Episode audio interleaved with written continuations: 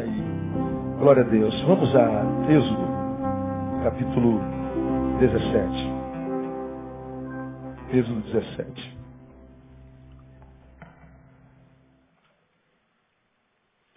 Essa palavra, irmãos, eu acredito que é uma palavra específica para alguém que Deus trouxe aqui nessa noite, a quem quer abençoar muito. É uma palavra para alguém que está sentindo muita dor. Dor. Eu não conheço a, a grande maioria de vocês que estão aqui nessa noite, e quem conhece quem, na é verdade? Nós não conhecemos o próximo, nós imaginamos o próximo. Só conhecemos do próximo que ele quer que nós conheçamos. E a gente sabe que pela aparência a gente não pode julgar a ninguém mesmo. A aparência dessa geração é a aparência mais bonita de todos os tempos. Como costumo brincar, essa geração decretou a falência da feiura. Não existe mais gente feia, todo mundo bonito, todo mundo arrumado, todo mundo cheiroso. Você senta do lado dessa pessoa está do seu lado nesse exato momento, você fala assim, esse cara é rico, esse cara tem uma casa com 15 quartos, esse cara deve ter um carro importado aí fora e está endinheirado. Vê se não tem cara de rico. Tem. Não tem cara de ser feliz, a besta?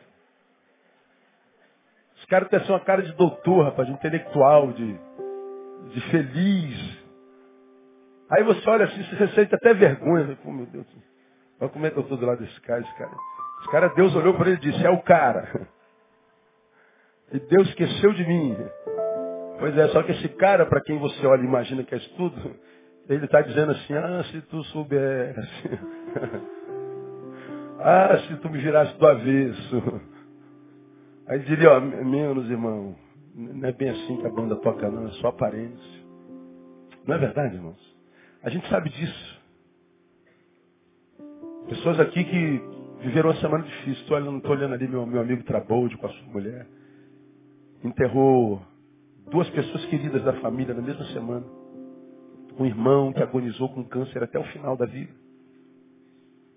Dois dias depois morre o tio querido. Está aqui adorando o Senhor. Só o Senhor que faz isso, irmão. Nos capacitar para viver dores assim. Está vendo aqui a irmã Márcia enterrou seu filhinho de 11 anos essa semana. Está aqui. Como é que você vai saber? Tem aqui uma irmã de 17 anos da nossa igreja, está aqui sentada. Pegou o resultado da biópsia na sexta-feira, está com câncer de mama. Está aqui adorando o Senhor. Fora os que eu não sei, nem imagino. E alguns com a dor tão profunda que a gente não sabe nem como é que chegou até a gente, como é que Deus permitiu isso. Dores que a gente não entende, que a gente não justifica, mas chegar. Isso só acontece em quem está vivo. E se você está vivo, pode acontecer contigo. Então, eu acho que essa palavra aqui é, é, para abençoar alguém muito especial. Deus trouxe alguém que ele ama muito aqui nessa noite. Ele está dizendo assim, filho, eu quero, eu quero trazer uma palavra que vai fortificar o teu coração nessa noite. Quero te ministrar uma palavra que vai abençoar teu coração nessa noite. É escola para você nessa noite. E essa palavra vem de Êxodo capítulo 17. E Êxodo, você sabe, é a saída, né? Êxodo é o livro no qual está registrado a saída do povo de Israel do cativeiro de 430 anos servindo a Faraó. Deus ama o povo e diz: acabou a humilhação, acabou a dor, acabou a ideia de trabalhar para os outros sem ter recompensa, acabou a vida sem sentido. Eu vou tirar vocês dessa opressão e vou plantá-los numa terra que manda leite e mel. Deus está fazendo uma reforma agrária. Está dizendo, agora você vai plantar e você vai colher. Agora você vai comer o que semeou. Agora a tua vida vai encontrar sentido, significância. Então estou tirando daqui para colar. Lá é uma terra que emana leite e mel. Lá tem provisão e sabor, alegria. E o Êxodo retrata a história da saída até a chegada. Da saída até a chegada. Isso é Êxodo. Nesse trajeto, para quem não conhece a história, muitas coisas acontecem com esse povo a quem Deus amou, sem que mérito houvesse. Deus resolveu amar, amou e Deus abençoou. Só que na saída do Egito até Canaã, que era um percurso de aproximadamente quatro meses a pé, esse percurso de quatro meses a pé tornou-se um percurso de quanto tempo? 40 anos.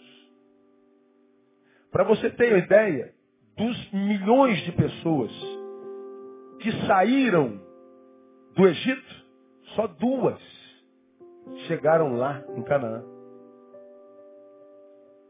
As milhares que chegaram a Canaã nasceram no caminho. As que saíram não chegaram, morreram no caminho. Então a promessa de tirar o povo e plantar numa terra foi cumprida, mas não na vida de quem saiu, aconteceu na sua descendência.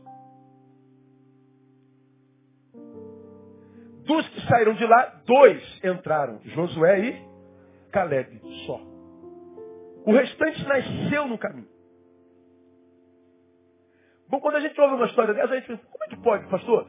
Deus tira, tira a gente do cativeiro, da prisão, liberta a gente, para que a gente possa viver a nossa vida no nosso cantinho. E a gente não consegue chegar no cantinho. Pois é, é, esse é o dilema de tanta gente que a gente vê hoje. Gente a quem Deus abençoou, a quem Deus deu, a quem Deus libertou, e que uma vez liberto, abençoado, imaginou, agora vai fluir geral. Pois é, você se liberta, você recebe, você alcança, mas não consegue gozar os frutos dessa bênção. Por quê? Porque Deus é um Deus infiel? Não. Talvez porque você não tenha valorizado a bênção. Não deu o valor devido ao que Deus fez. Talvez você não tenha aproveitado com sabedoria a obra que Deus realizou na tua vida que tanta gente gostaria de ver realizado na sua própria e não tiveram. O povo saiu do Egito viram a mão forte do Senhor com as dez pragas, você viu esse negócio. Você conhece a história.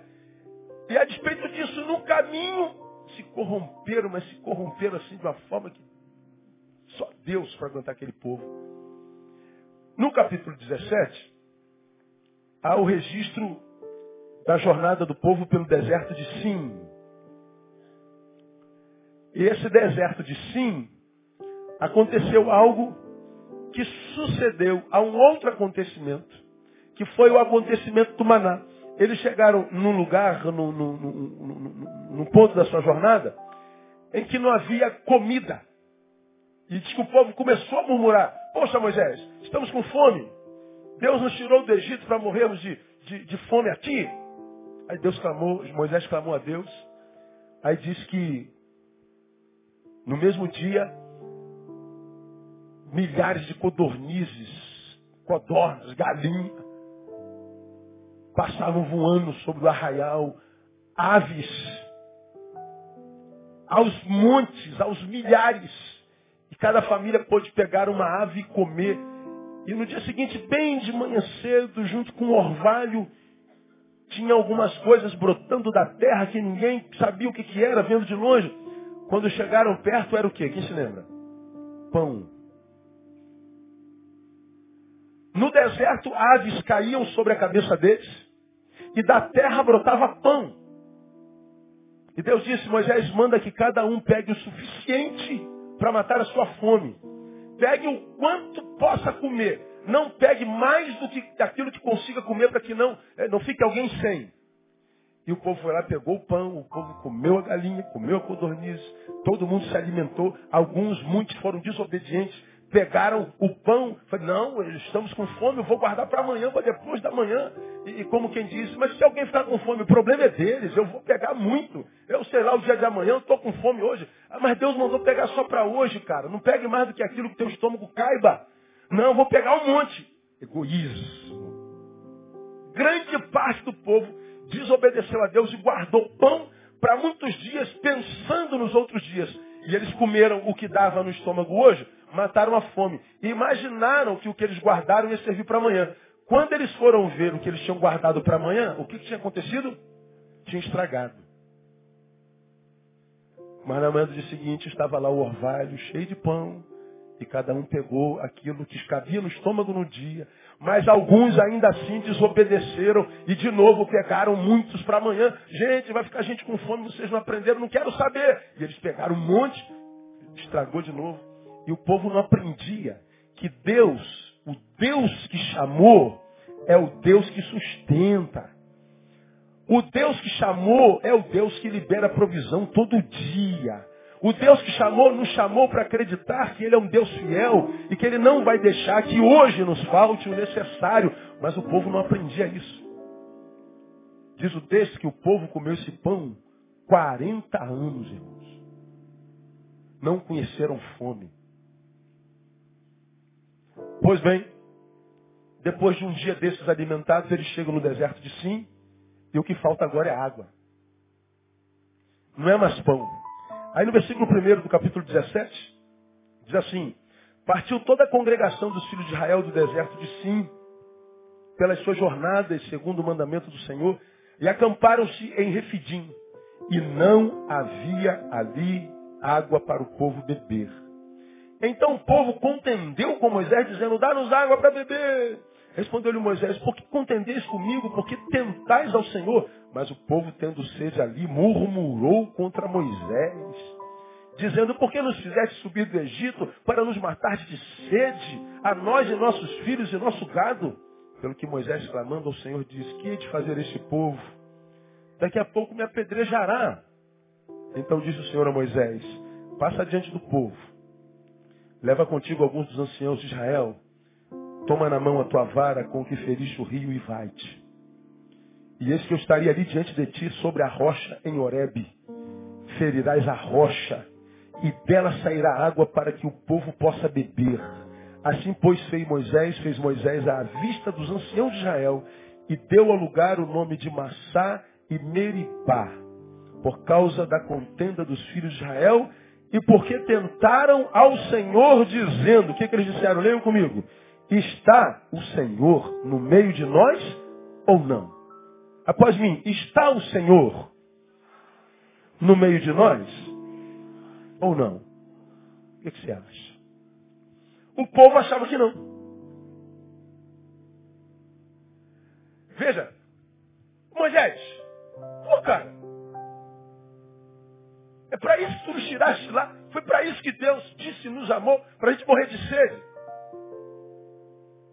Nós, nossos filhos e nosso gado. E Moisés falou, gente, vocês estão tentando ser de Vocês acabaram de sair de um milagre grande, vocês estão duvidando, estão murmurando. Vocês estão tentando, estão duvidando de novo, não acredito nisso. Eles não viam Moisés. E eles continuavam murmurando contra Moisés, blasfemando contra Deus. Eles continuaram a, a, a, reivindicando, reivindicando, duvidando, duvidando, duvidando. E Moisés diz, Deus, o que, que eu faço? Eles vão acabar me apedrejando. Moisés pega a tua vara, vai a tua hereda, tem uma rocha lá. Vai na frente deles. Quando você chegar na rocha, dá um toque na rocha, na rocha, numa pedra. Para que Deus? Toca na rocha. Ele tocou na rocha e a, a rocha jorrou.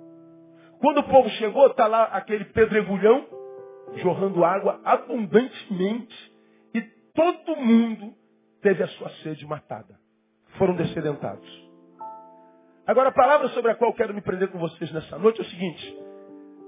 Está o Senhor no meio de nós ou não? Quando é que nós duvidamos da presença de Deus na nossa vida? Sempre quando nós estamos diante de alguma falta. A gente só duvida da bondade de Deus, da presença de Deus, da fidelidade, da graça, da misericórdia de Deus, quando está faltando alguma coisa para a gente. Porque enquanto está tudo bem, a gente não acredita que Deus se esquece da gente. Na verdade, nós nos esquecemos de Deus. Quando a gente está bem, está com dinheiro no bolso, a família está boa, os filhos estão angelicados, quando a empresa vai bem, quando tudo vai legal, a gente não duvida da bondade de Deus. Aliás, a gente não pensa em Deus. A gente se esquece de Deus. Nós não pensamos em Deus. Deus poderia dizer, está o Neil comigo ainda ou não? Porque ele não fala comigo. Ele não se lembra de mim. Ele não passa aqui para me adorar mais. Ele não me agradece pelo que tem. Será que o Neil ainda está comigo ou não? Bom, Deus poderia fazer essa pergunta. Semelhante ao que acontece conosco quando Ele permite que a dor nos alcance. E nós dizemos, está o Senhor no meio de nós ou não? Ora, da onde que essa, essa, essa dúvida brotou no coração do povo? Quando o povo olhou para o redor e percebeu que havia buracos, carências na sua geografia. Havia necessidades na sua casa. E quando nós olhamos para o buraco, para o vazio, nós olhamos para Deus e dizemos, tu nos abandonaste. Agora, esse diagnóstico é teu é meu. Não quer dizer que ele esteja correto, aliás, ele está completamente errado. Quem está dizendo que Deus não está, que Deus não ama, que Deus não abençoa, que Deus se esqueceu, que Deus me riscou do livro da vida dos filhos, é você. E a partir desse diagnóstico, saiba, você viverá dependente dele. Você criou uma verdade Deus não está, Deus não é bom, Deus esqueceu. Essa verdade dominou a tua ambiência e ela será o teu guia. Agora o que Deus manda dizer nessa noite, porque tem gente vivendo isso aqui nesse exato momento, é o seguinte, esse diagnóstico é teu. Porque o Deus que te chamou, o Deus que te abençoou, o Deus que te selou com o seu Santo Espírito, o Deus que escreveu o teu nome no livro da vida dos campeões é um Deus que é o mesmo ontem, hoje e será eternamente. Portanto, ele está dizendo, eu não mudo meu filho. Olha o catucado de quem está falando, teu Deus não muda não, irmão. O que muda é a tua visão a respeito dele. Quando a tua visão sobre o teu Deus muda, então o teu Deus mudou para você. Não porque ele propriamente tenha mudado, mas por causa da relação que você tem com ele. Aí você diz, é Deus. Não, o problema sou eu. O problema é você. O povo vinha bem. Mas quando tinha uma necessidade, parava de adorar para murmurar. Esse texto, irmão, é um texto muito rico. E olha que, se a gente fosse contrastar, está o Senhor no meio de nós ou não, uma dúvida maldita, a gente fosse contrastar com a sua palavra, a gente pega isso, capítulo 13, a gente vê Deus, porque Moisés disse assim, Deus, se tu não nos fores, fores conosco, não nos faça subir daqui. Aí Deus diz, então eu vou com vocês. Aí ele foi desde o êxodo, desde o Egito, de dia o guiava em forma de nuvem. Aonde o povo ia, havia uma nuvem sobre todo o povo. Porque o sol do deserto era escaldante, chegava a 60 graus centígrados. Então Deus ia de manhã sobre o povo em forma de nuvem. Aonde fosse o povo, a nuvem estava sobre. Quando a noite baixava, essa nuvem se transformava no quê? Num redemoinho de fogo. Por que redemoinho de fogo? Porque o deserto, o mesmo deserto tem 60 graus de dia, tem menos 10 à noite. Aí Deus os guiava num redemoinho gigante de fogo e os aquecia. De dia havia nuvem que protegia do sol. À noite havia redemoinho de fogo que aquecia do frio. E ainda que isso tivesse acontecido nessa última noite, e nessa manhã, o povo está dizendo, está o Senhor no meio de nós ou não? Olha para a nuvem, ô seu servo. Lembra do redemoinho de ontem. Mas o povo continua dizendo, está o Senhor no meio de nós ou não? Se a gente contrasta com 16, que nós acabamos de falar, nessa manhã teve pão, gente. Não tem pão na tua mesa hoje? De novo, tem. Como é que você pode estar duvidando de que Deus está contigo? Você não comeu carne hoje? Comi. Como é que você pode estar duvidando de que Deus está contigo? Se a gente contrasta com Isaías 49, quando diz lá, pode uma mãe esquecer-se do filho do seu ventre, do que mama no seu seio? Bom, naquela época, a resposta era não, a mãe não se esquece do seu filhote. E hoje? Hoje se esquece. Mas ele está dizendo, ainda que essa se esquecesse, todavia eu não me esquecerei de ti Diga assim, o meu Deus nunca tem amnésia. Ele não pode esquecer de você. Mas de onde vem a ideia de que Deus se esqueceu de mim? Da falta, da carência, da dor. Se a gente está aqui do lado de cá, depois de tantos anos, que já ouvimos Jesus, um Jesus que não pode mentir, ele disse, eis que eu estou convosco seis dias da semana. É isso que está escrito lá? Eis que estou convosco o quê? Todos os dias. Quantos dias da semana, irmão? Todos. Quantos dias do ano, irmão? Todos. Que dia do ano é hoje?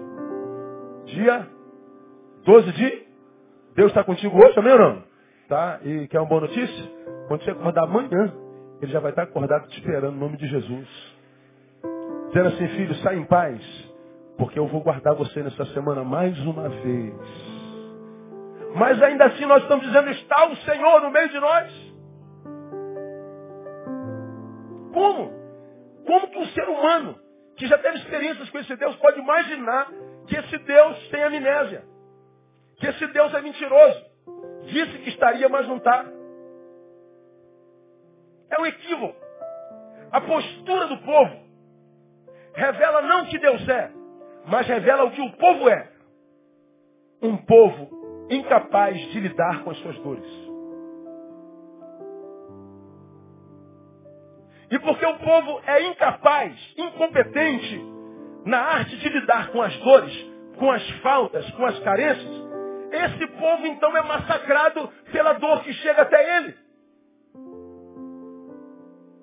Os homens e mulheres que têm enlouquecido na vida, os homens e mulheres que têm sossobrado na vida, que têm, têm, têm, têm afundado na vida, que não têm suportado a vida, não têm é, é, é sido vencido porque Deus abandonou. Tem sido vencido porque não está sabendo lutar contra esse inimigo que chegou. O problema não é Deus, sou eu. Sempre. Sempre. O fato é que a adversidade é sempre reveladora. Toda vez, irmãos, que a adversidade chega, ela vem para revelar alguma coisa. Nós somos revelados através da, da adversidade. Acho que a adversidade, a dor, mostra para Deus quem é quem. Em que grau de intimidade nós estamos com ela. Porque eu e você conhecemos um monte de gente que já esteve aqui, irmãos, olha, num altar, dizendo, irmãos, Deus chega contigo, ministrando aquela palavra que dá. Mas quando a dor chegou na vida dele, pronto. A gente fala assim, pô, cadê aquele camarada que, que pregava pra gente? Cadê aquele camarada que ministrava pra gente? Cadê? Vamos imaginar que esse seja o Ricardo que está aqui dizendo, gente, eu fui maconheiro, fui chincheiro.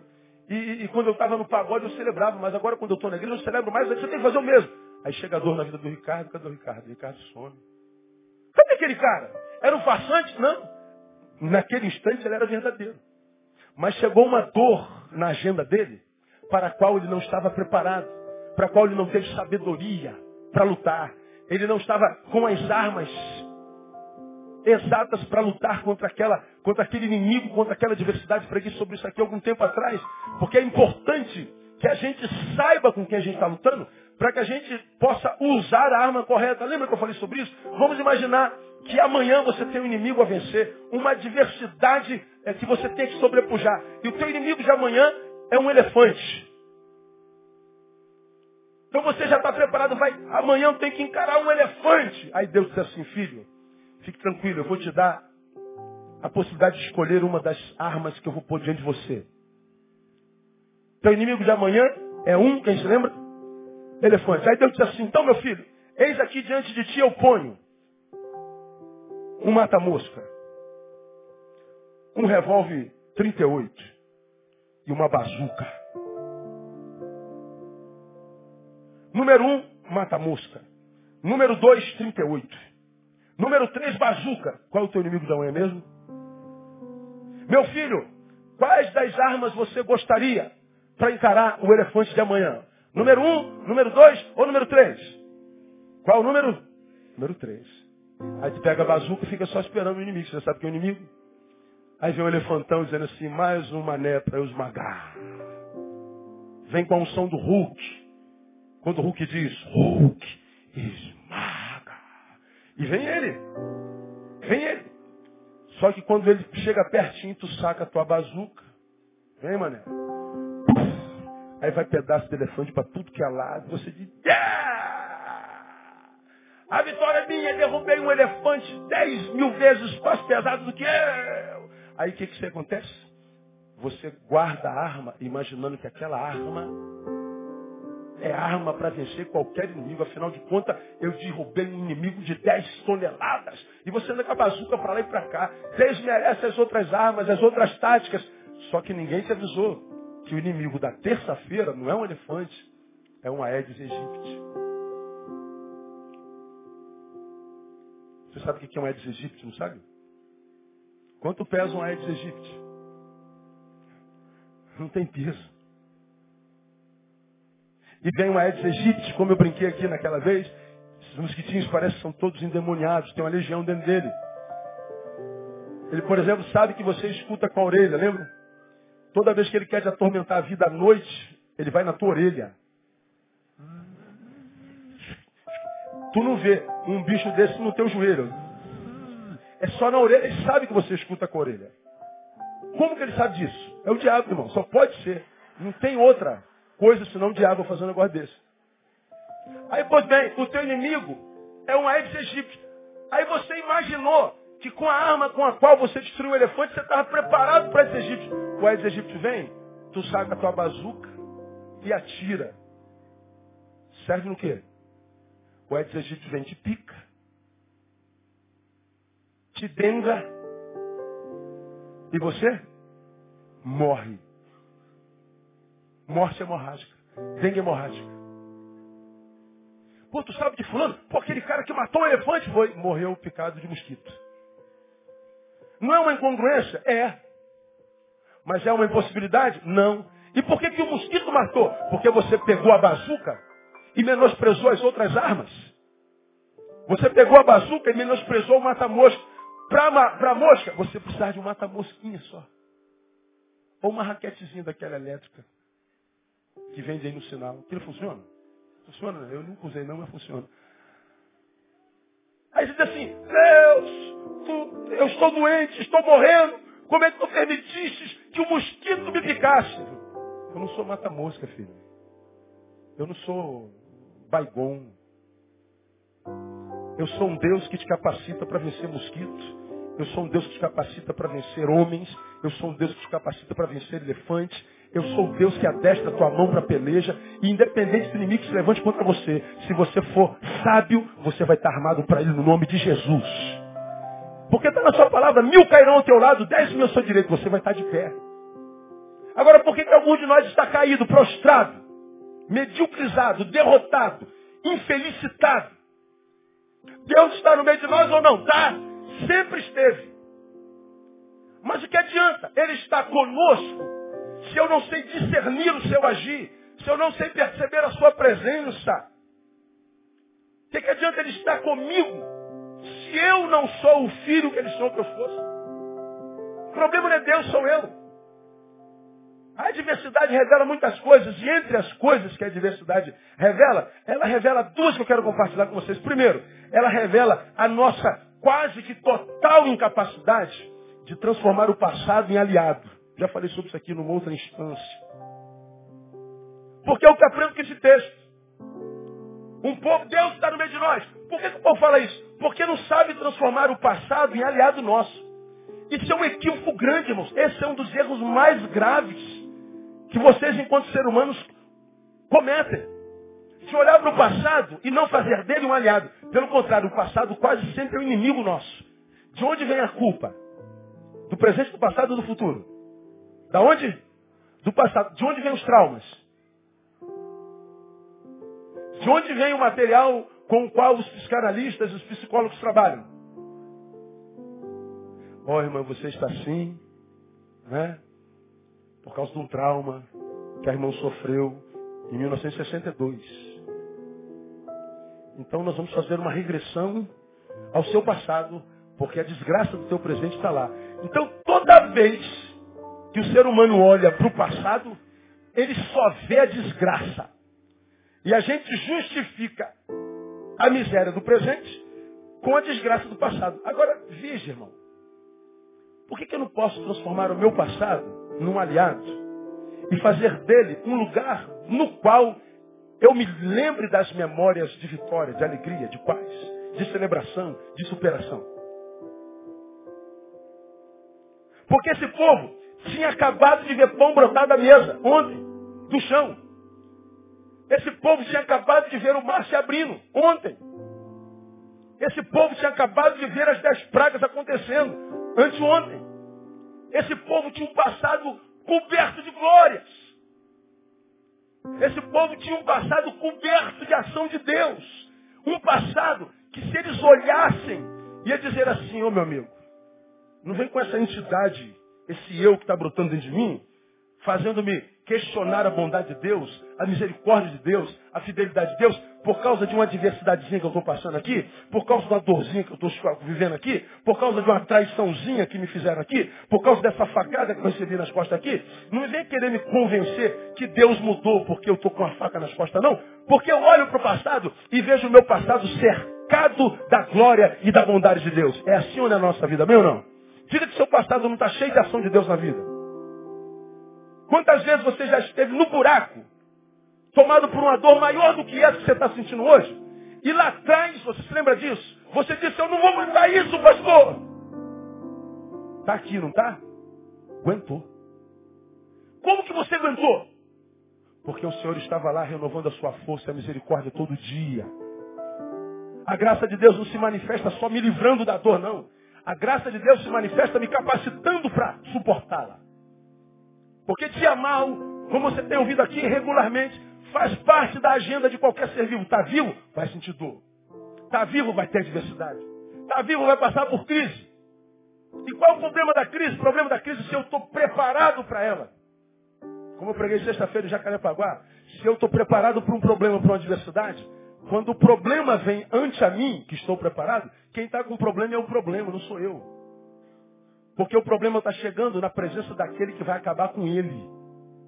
Porque eu estou preparado, minha mão está adestrada por Deus no nome de Jesus. Agora, quanta gente, irmãos, que eu vejo prostrada, derrotada, desistente da vida. Vivendo um suicídio processual, se matando devagarinho, desistiu de si, desistiu da vida Agora ele olha para o passado só lembra do mal que fizeram. Deus, tu estava comigo ou não?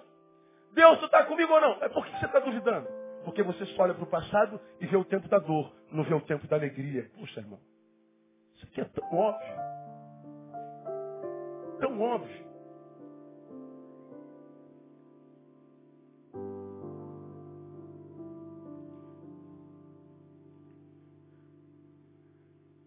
O povo com um passado tão brilhante, tão tão recente, um passado que era como um manancial, com altares, quais arquétipos da manifestação de Deus lá. Era olhar para o passado e ver um monte de altares nos quais Deus se manifestou. Períodos históricos cheios da manifestação de Deus. Mas ele só se preocupa em olhar para o tempo da dor. Olha para o tempo da dor, duvida da ação de Deus. E quando a gente duvida da ação de Deus, a gente não imprime mais fé nele. E a Bíblia diz que sem fé é o quê? Impossível agradar a Deus. O povo conseguiu sentir ira. Deus conseguiu sentir ira daquele povo a despeito desse passado maravilhoso que tinha. Por que será que toda vez que o homem lembra do passado faz como parte de dor e de culpa e não de celebração e da glória de Deus? Todos nós sentimos dores no passado, dores homéricas. Quantas mães, irmãos?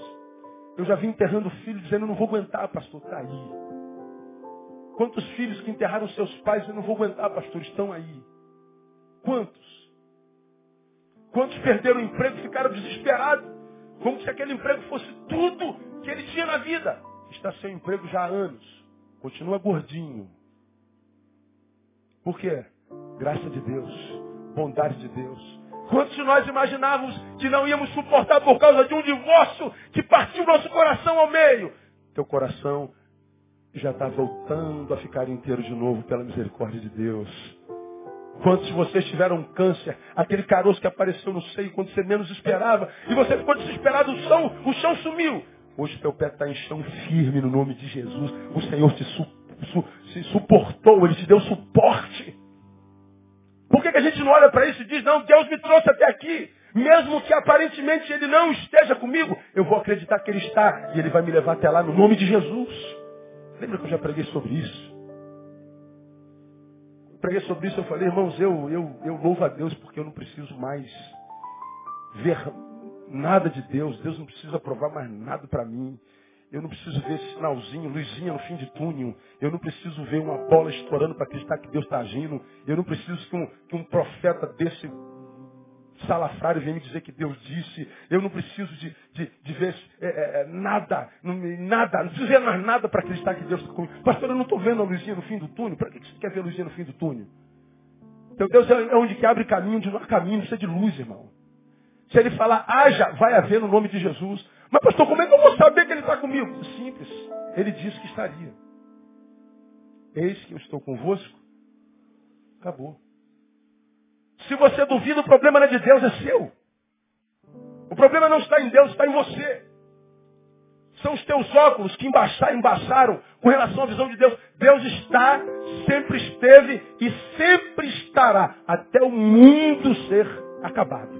Ele vai estar contigo. E quando o mundo acabar, não tem problema. Você vai estar com ele. Não é ele que vai estar contigo, você vai estar com ele no nome de Jesus. Agora os que estão aí prostrados, Acham que Deus abandonou, Deus não abandonou. Diga para quem está do seu lado, Deus não te abandona, irmão. Oh, glória a Deus. Louvado seja o seu nome, Senhor. A sua fidelidade. Quando eu falo de passado, o passado ele pode ser um grande aliado. Pode. Por exemplo, tu pega Paulo. Paulo tinha muito do que se envergonhar no passado, não tinha, irmão? Paulo entrava assim num culto como esse, pegava o pastor pela cabeça e arrastando, e entregava lá aos, aos pretores. Paulo ele foi um algoz, consentiu na morte de muita gente, inclusive de Estevão. Paulo tinha que ser acusado do passado. Paulo tinha que, que ser apedrejado pelo seu passado. Paulo era para ter toda a culpa, depressão. Paulo era para ter todo tipo de transtorno por causa do passado. Mas Paulo não se prende ao que foi no passado. Ele se prende, sim, ao que foi no passado, mas ao invés de olhar para o que foi, ele lembra que a misericórdia de Deus foi sobre ele da mesma forma. Então, ao invés de olhar para o mal que fez, ele olha para o bem que Deus fez. E se Deus me preservou lá, ele vai continuar me preservando aqui, então eu vou continuar sendo fiel ao Senhor. Paulo não permitiu que o diabo ficasse jogando na, na cara dele o mal que ele fez. Sim, Satanás, não venha com essa dissimulação dizendo que eu não mereço. Porque eu já sei que eu não mereço. Mas eu estou debaixo da graça. Graça é favor não merecido. Eu não mereço mesmo, não é verdade. Mas eu não vou ficar olhando para o meu pecado, eu vou ficar olhando para a graça de Deus que é sobre minha vida. Então vai acontecer de qualquer jeito, Satanás. Vaza. E Satanás vaza mesmo. Quando a gente se sujeita a Deus, resiste o diabo, o que, que ele faz? Ele foge. Jeremias, ele escreveu um livro chamado Lamentações. Profeta chorão. Preguei sobre lamentações aqui, você vai até a metade do capítulo 3. Ele fala das suas agonias, de como ele foi abandonado, massacrado, pisado, humilhado, angustiado. Mas chega uma hora que parece que ele tem um start e diz, oh, para, para, para, para, Jeremias. Esses seus pensamentos de passados derrotados está te matando no teu presente, cara. Para de se lamuriando do passado. Aí ele diz assim, é verdade. Aí ele diz assim, a partir de agora, quero trazer à memória, diga, o que me pode dar esperança. Transformou o passado em aliado. Irmãos, o diabo sabe que você tem um monte de podre embaixo do tapete. O diabo sabe que ele tem do que te acusar o passado. Você vive muita culpa do passado. Mas essa é uma noite no qual está dizendo assim, filho, para de olhar para o teu passado, dos teus erros, dos teus pecados, do que te fizeram e passa a olhar para a minha graça, que vai te fazer superar tudo isso no nome de Jesus. Olha para a graça, transforma teu passado em aliado e não inimigo. Você vai ver que você vai perceber a presença de Deus de uma forma tão poderosa que você não teme mais nada. A vitória vai ser tua no nome de Jesus. A segunda lição que a gente tira hoje para a nossa vida, segura essa palavra aí, irmão. O que, que a adversidade revela além da incapacidade que o homem tem de transformar o passado em nada? A adversidade revela a incapacidade do homem de se relacionar com a dor, que é a tese da nossa palavra. Chegou a dor, Deus está do nosso lado. Então isso só revela a nossa incapacidade de lidar com ela. A dor, a dor, a dor é uma bênção. Diga assim, a dor é uma bênção. Você já imaginou se você não sentisse dor, irmão? Se você não tivesse os nociceptores,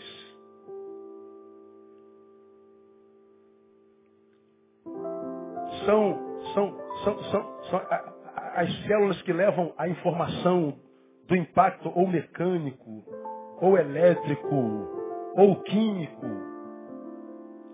que nós sofremos até o tálamo e diz assim, ó, alguma coisa errada aí. Eu estou aqui e vou abaixar a mão e bato aqui, ó. O impacto mecânico. Aí os nossos receptores entram em ação e levam lá para o tálamo. Olha, bem na mão do, do Neil. Porque o meu cérebro foi comunicado pelos nossos receptores que a mão doeu, bati, aí eu olho e cortou, está sangrando. Essa dor me leva até o médico. O médico faz curativo. Por causa da dor eu estou curado. Você está aqui sentado e tem alguma coisa doendo aqui do teu lado direito.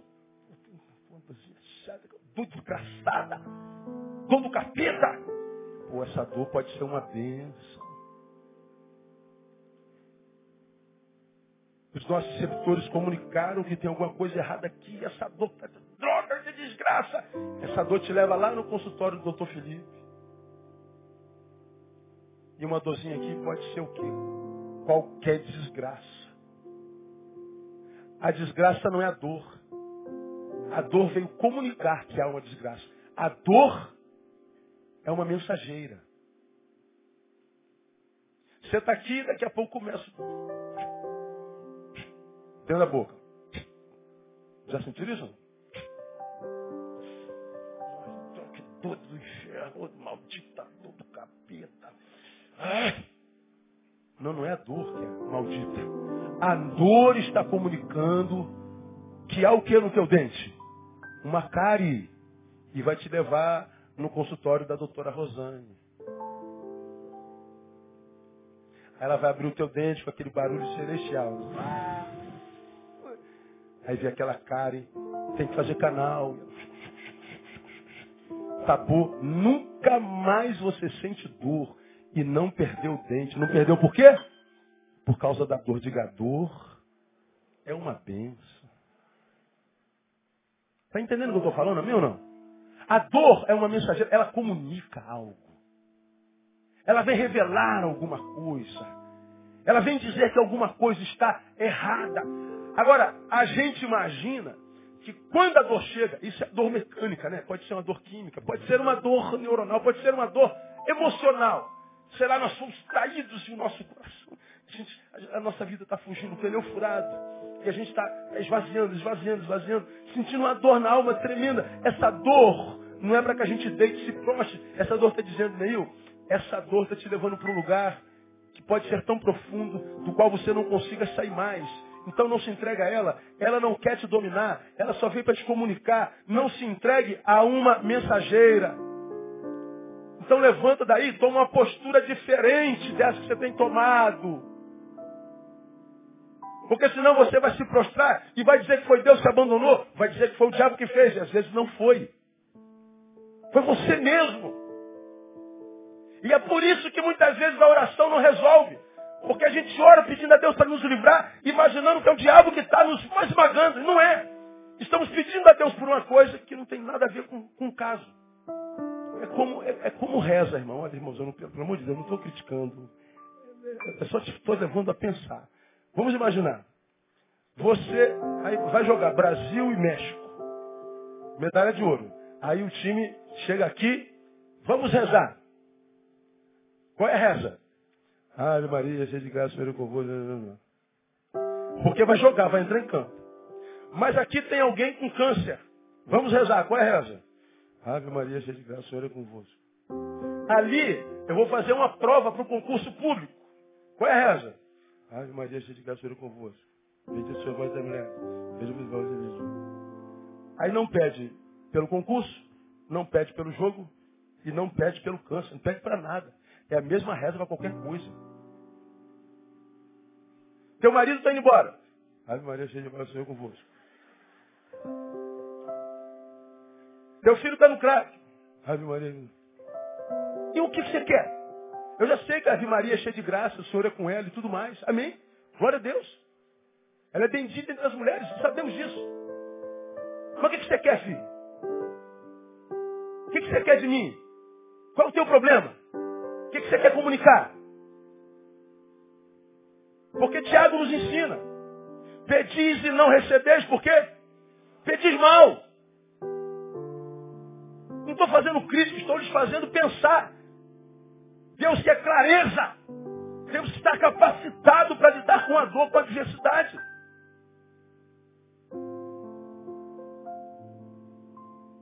E essa incapacidade de lidar com a dor é que está matando a gente. É que está matando muitos de vocês. Por exemplo, os gregos acreditavam que a dor era uma emoção.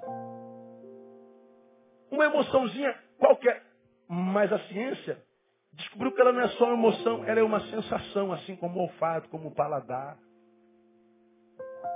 Está presente em nós. Como, por exemplo, o olfato. Tem como perder o olfato? Se perde o olfato, está doente.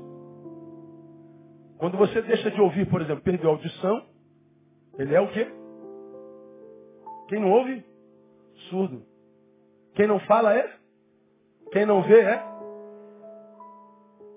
É um deficiente, como a gente chama. Quem não sente dor também tem uma doença. Como é o nome da doença?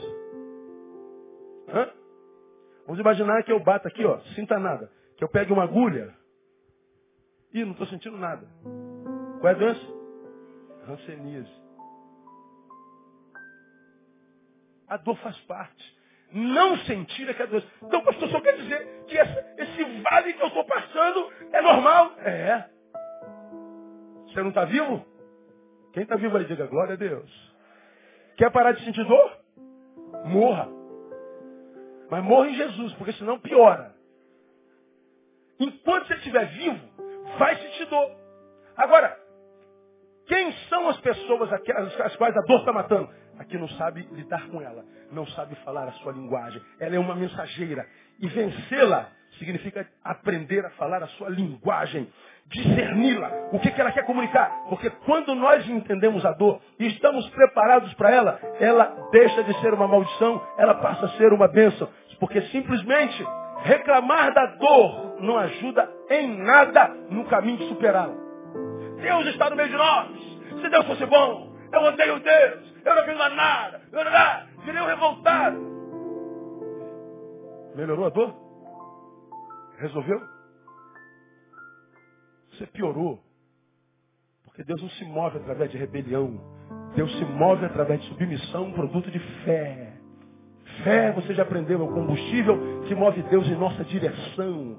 É quando você, a despeito da dor, está dizendo, Deus, eu sei que está doendo, mas eu sei que a tua graça é maior. Deus, eu sei que está doendo, mas eu entendo que ela está me querendo comunicar algo, eu quero entender o que ela está me dizendo, e eu quero submeter a minha dor ao Senhor. Faz conforme a tua vontade dentro do teu tempo. Deus está vendo que a tua relação com Ele continua a mesma, a despeito da dor que você está sentindo. E quando a nossa relação com Deus não muda por causa da dor, Deus continua sendo Deus e a dor é debelada. A dor é suprida. Você vê alguém que nasce em dor e morre em dor é porque não aprendeu de jeito nenhum. De onde vem a ideia de uma existência com ausência de dor? Já falei sobre isso aqui. Quem disse que a gente não sentiria dor? Quem disse que seria fácil? Em qual livro está escrito isso? Qual médico, qual psicanalista, qual Deus, qual neurologista disse que a gente não sentiria dor? E se ninguém disse, da onde veio essa desgraça? Pois por que eu não sinto tanta dor? Porque está vivo. Quem disse que não sente dor? Aonde está escrito isso? Em lugar nenhum, em lugar nenhum. Da onde vem isso? Eu diria para você. Vem de uma compreensão distorcida da vida. Achar que na vida não vai sentir dor é porque ainda não compreendeu a vida como a vida é. Está vivendo a vida de forma errada. Vejamos, quando é que a dor entrou no mundo? Aí alguém uma vez me perguntou, pastor, quando é que a dor entrou? Não, pastor, a dor é fruto do pecado. Aposto que vocês acreditam nisso também, não acreditam? A gente só sente dor por causa do pecado. Não é, irmão. Pensa. Gênesis capítulo 3. Depois do pecado veio os castigos. A serpente comeria do pó. O homem comeria o pão com fruto de muito suor. E a mulher, o que, que aconteceu com ela? Deus disse assim, multiplicarei o quê? A sua dor. Só se multiplica o que já existe. Então, se nós não tivéssemos pecado, o bebê ia nascer igual o quiabo. Não ia fazer dor nenhuma. Não. Ele disse que a dor ia multiplicar. Nós já sentiríamos dor antes do pecado. Dor faz parte da vida do santo e do profano, do negro e do branco, do doutor e do indulto. Faz parte de todo mundo. A diferença entre nós é a nossa capacitação para vivê-la. Então nós aprendemos aqui, irmãos, para a gente terminar, primeiro, que a dor não é produto do pecado. Ela existe antes dele. Sendo assim, sua existência não é sinônimo da ausência do amor de Deus. Eu estou sentindo dor porque Deus me abandonou, porque eu sou pecador. Não, não, não, não, filho. Ele continua do teu lado, a despeito do teu pecado. Porque a sua palavra diz que ele permanece fiel, ainda que nós sejamos infiéis. O que você perdeu foi a capacidade de percebê-lo. Ele está aqui, ó, do teu ladinho. Mas há uma coisa que está impermeabilizando você, que ele não consegue te tocar. É mais ou menos isso aqui, ó. Imaginar que eu esteja aqui e Deus esteja aqui, ó. Eu vejo, quem sabe, bem pertinho um do outro, mas a gente não consegue se tocar, se perceber. Está aqui juntinho de mim, mas não adianta, a minha percepção acabou. A minha visão acabou, minha fé, minha esperança acabou. E Deus está aqui, meu filho. Creia. Meu filho, acredite, eu estou aqui, mas Deus, essa dor faz parte da vida. Se ela chegou até você, é porque eu creio que você pode suportá-la. Porque se você não pudesse suportá-la, eu não permitiria que ela chegasse até você. Então se chegou, você pode, meu filho. Cadê que você acredita nisso? A dor esmaga. A gente aprende que a dor faz parte da vida e que a gente não devemos nos entregar a ela sem luta. Preguei há bem pouco tempo atrás. Estar fraco não é pecado, o pecado é se entregar à fraqueza sem luta. E quando a gente se entrega, diz, Deus está comigo, tá. Mas o que, que adianta se você se entregou? A gente aprende que não devemos permitir que a dor descaracterize a nossa essência. Preguei sobre isso aqui já. Como é que a dor descaracteriza a nossa essência? Nos deforma de adorador para murmurador. Antes da dor, adorador. Depois da dor, murmurador. Qual o problema? Adorador, Deus procura. E quando procura, acha. E murmurador, Deus rejeita. Aí na murmuração, Deus está comigo? Tá, mas não funciona. Porque a tua essência foi descaracterizada. Se ela te alcançou, é porque Deus entende que você suporta, acredite nisso também. Por último, não a dor, que dure para sempre. O choro pode durar, mas pela manhã vem o cântico de alegria. Eu quero profetizar na sua vida a tua noite está acabando, em nome de Jesus. Não é porque Deus chegou, porque Ele nunca saiu de lá, mas é porque você internalizou a palavra e disse, eu tenho que me posturar diferente diante da minha dor. Alguém, alguém me mandou um, um torpedo essa semana. Termino com isso aqui. Em vida pode subir, nós vamos louvar e vamos embora para casa. Vamos embora para viver a melhor semana da nossa vida, no nome de Jesus. Ah, eu não digo nome, mas eu ouço eu compartilho a experiência para que você seja edificado. Vamos lá. De repente está aqui. Eu não sei quem é, não assinou.